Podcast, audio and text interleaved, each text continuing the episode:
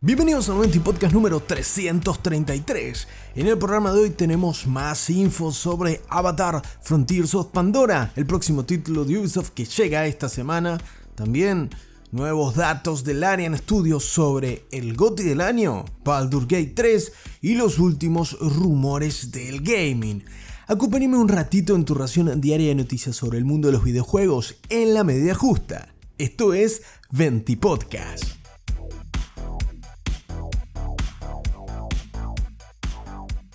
Estamos a pocos días del estreno del esperado, para algunos al menos, Avatar Frontiers of Pandora. Y si bien esto parece un reskin de Far Cry, en mi humilde opinión, parece que el juego tiene más que contarnos. Y es por eso que la gente detrás de Avatar Frontiers of Pandora dio más detalles a horas de que el juego se estrene en consolas y PC. Como ya vimos en los adelantos y gameplays sobre el juego, va a ser un juego de acción y disparos en primera persona, mayoritariamente, porque tendremos segmentos de juego en tercera persona, sobre todo cuando montemos esas aves de avatar que ahora me entero que se llaman Ikram o estemos en alguna otra montura o en ciertos momentos del juego. La premisa fundamental es que somos un joven Naví que será recluido y puesto en hibernación por la facción humana de la cual tendremos que liberarnos y recuperar la confianza de la tribu Naví de nuestro clan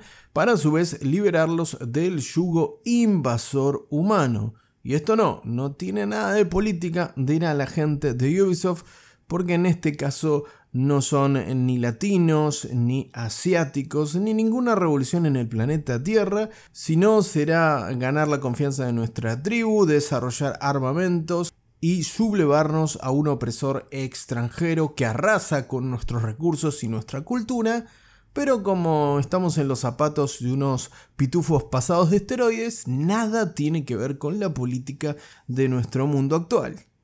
Dicho esto, vamos a poder tener diferentes recursos, crafteos, exploración, vamos a poder tener monturas como te mencionaba antes y se anticipó que el juego va a tener la suficiente extensión para recorrer tres regiones del frente occidental de Pandora, que no vamos a tener ningún personaje de las películas para no solaparse a pesar de que habrá referencias, sino que el cast de este juego será completamente nuevo para aprovechar el gran universo creado por James Cameron y el rico lore de Avatar. Hace un minuto y medio que estoy tratando de no decir Avatar, quiero que lo sepas. Si bien la aventura de Avatar Frontiers of Pandora está pensada para un solo jugador, vamos a tener un componente cooperativo y la propia Ubisoft ha confirmado que contaremos con crossplay de salida entre PlayStation 5, Xbox Series X y S, PC y también Amazon Luna, el servicio de streaming del gigante norteamericano. Por otra parte, otro dato interesante para los usuarios de consola es que el juego va a contar con un modo rendimiento, sí, así es, vamos a poder jugar a Avatar Frontiers of Pandora a 60 cuadros por segundo en PlayStation 5 y Xbox Series X y S. Y en el caso de los usuarios de PC, si queremos este mismo rendimiento, vamos a tener que contar con un procesador Ryzen 5 5600X o con un Intel Core i5 11600K y una solución de placa de video que sea RX 6700 XT en el caso de AMD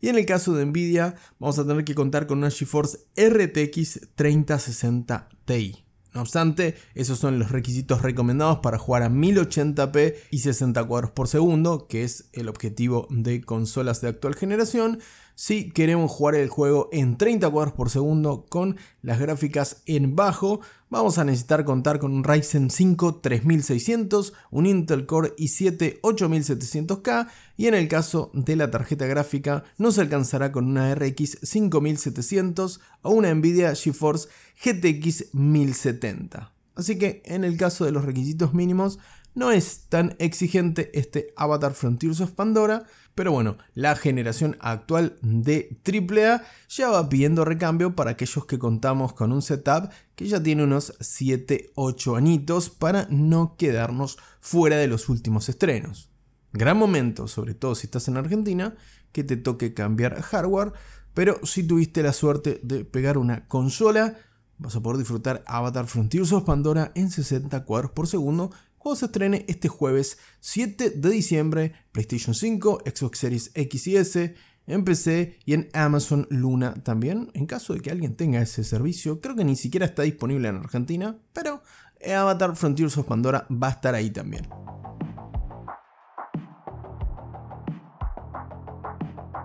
Baldur Gate 3 posiblemente es considerado el mejor juego del año y realmente fueron millones de jugadores los que los disfrutaron en PC y otras plataformas. Con motivo de toda la conmoción que generó Baldur Gate, Realmente la gente del Arian estuvo muy activa en las redes sociales y en las últimas horas ha destacado algunos datos más que curiosos sobre el juego que te quiero compartir. En primer lugar, toca destacar que 1.3 millones de jugadores han completado el juego desde su lanzamiento en agosto en su versión de PC, recordemos que en PlayStation 5 llegó a partir de septiembre, que el 94% de los jugadores han creado un personaje customizado, quiere decir que hay un 6% de aburridos en el mundo, y créanme que los entiendo hermanos y hermanas, y que aquellos que se la pasaron customizando su personaje, todos combinados sumaron 8.196 años en el creador de personajes, una absoluta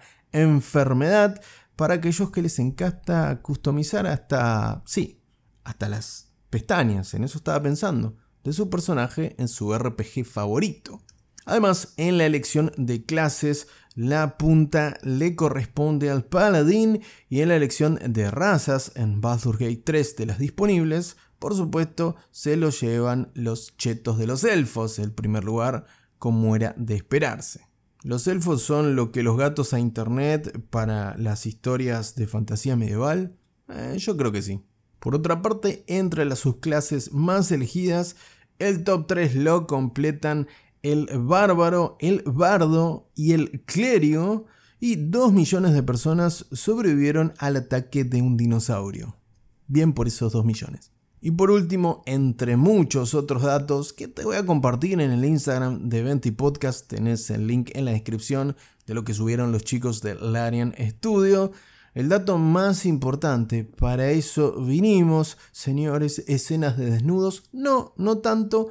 aunque sí, Baldur Gate tiene, tiene bastante de esto también, es el tema de los romances, de ponernos romanticones, ya que entre estos datos figura que Shadowheart es el personaje de interés romántico más popular del juego, con un 51.3 de los jugadores llegando hasta el acto final del arco de romance con este popular personaje, popular entre los virgachos, por supuesto. No, les mando un gran saludo a todos los que terminaron su aventura romántica con Shadowheart seguida en popularidad por Carlach, mi personaje favorito para estos menesteres en Baldur's Gate 3, y por último la Cell o la Cell, la, la Hulka básicamente. Por otra parte, lo que resulta increíblemente decepcionante es que solo un 44% de los jugadores de Baldur's Gate 3 han optado por intimar con nuestro peludo amigo, sí, ese oso que aparecía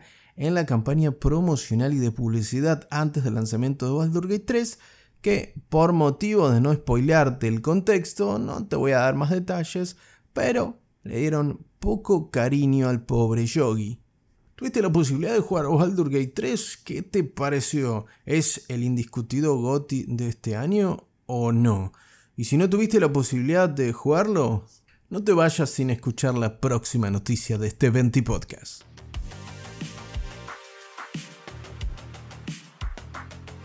Antes de terminar este 20 podcast, toca hablar sobre la sección favorita de grandes y chicos. Sí, un mito Hueda, ya que tenemos rumores de último momento del mundo de los videojuegos. Así que agárrate un pañolete o la máscara antigas porque se viene todo el humo. Y comenzamos hablando precisamente de Baldur's Gate 3 como te mencionaba hace segundos atrás, ya que un fuerte rumor destaca que podría ser estrenado en su lanzamiento para Xbox a través del servicio de Game Pass. Algo que sabemos que en un principio fue considerado por los directivos de Xbox por la filtración de comunicaciones vía mail de los ejecutivos de la compañía norteamericana, pero que se declinó en un principio la oferta porque Baldur's Gate 3 estaba pensado como un juego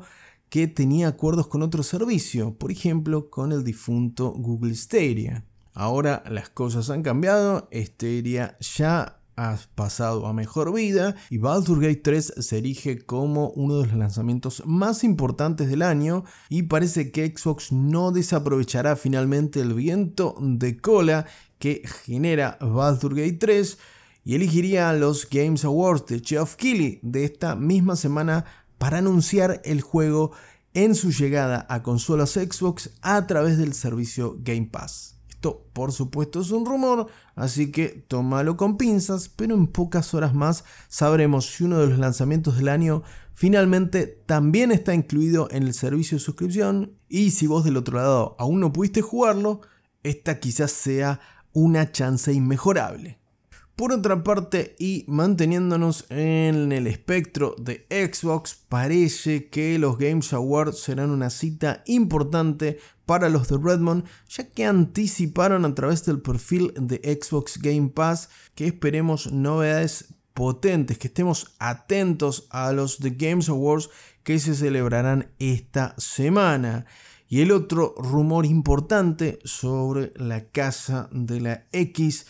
y sus posibles estrenos o anuncios tiene que ver con Arkane Studios. Sí, los mismos que hicieron ese malogrado Redfall a principios de este año que afortunadamente casi todos nos olvidamos de él por lo grande que ha sido este 2023 en estrenos de AAA y de indies más que destacables. Bueno, parece que la gente de Arkane va a tener la posibilidad de pasar el mal sabor de boca porque un fuerte rumor indica que en los Games Awards veremos al menos una pizca, un teaser de lo que tienen para ofrecernos los creadores, entre otras cosas, de la saga Dishonored. Esperemos que no se trate de un DLC de Redfall porque creo que ahí el hype puede descender muy rápido para Arkane y compañía. Y por último, en esta ronda de rumores y de humo, hablamos de Xbox, de Game Pass, de Baldur's Gate 3, toca cruzarnos de vereda, hablar un poquito de GTA 6, que ha sido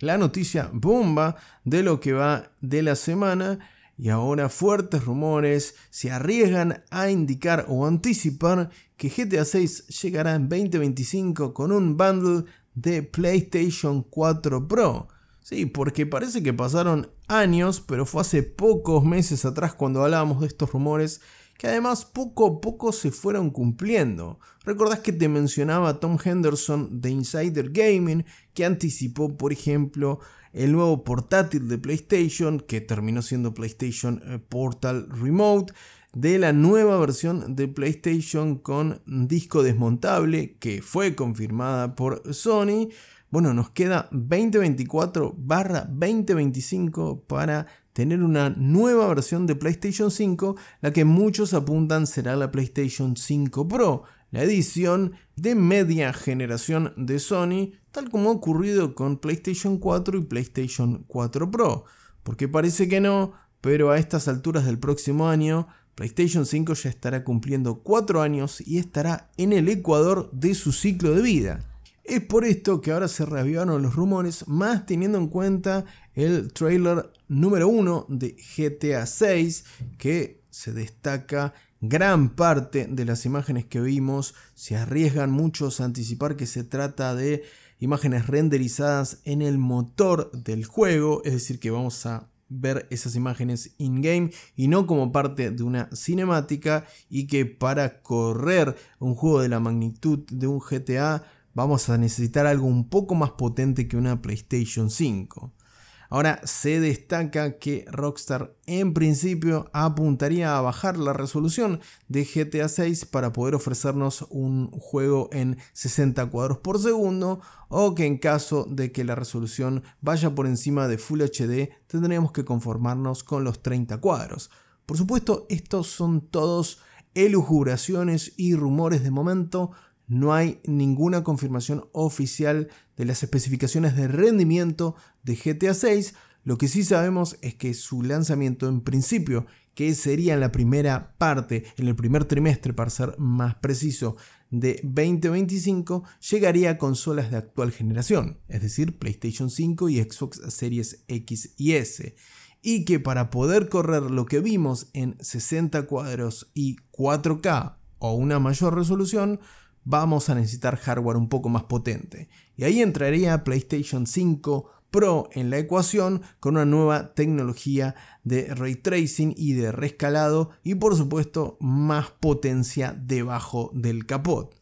Esto por lo pronto es un poco arriesgado y te destaco nuevamente que se tratan solamente de especulaciones y de rumores, pero ya veremos si coincide. La verdad, GTA 6 como título de lanzamiento para la PlayStation 5 Pro parece el matrimonio ideal para que Sony nos vuelva a vender otra consola allá por finales de 2024, comienzos de 2025. Por lo pronto, Vamos a esperar a que se disipe un poquito el humo y ver qué nuevo material sobre GTA nos brinda Rockstar en los próximos meses, ya que la espera para el lanzamiento de GTA 6 se hará bastante, bastante larga.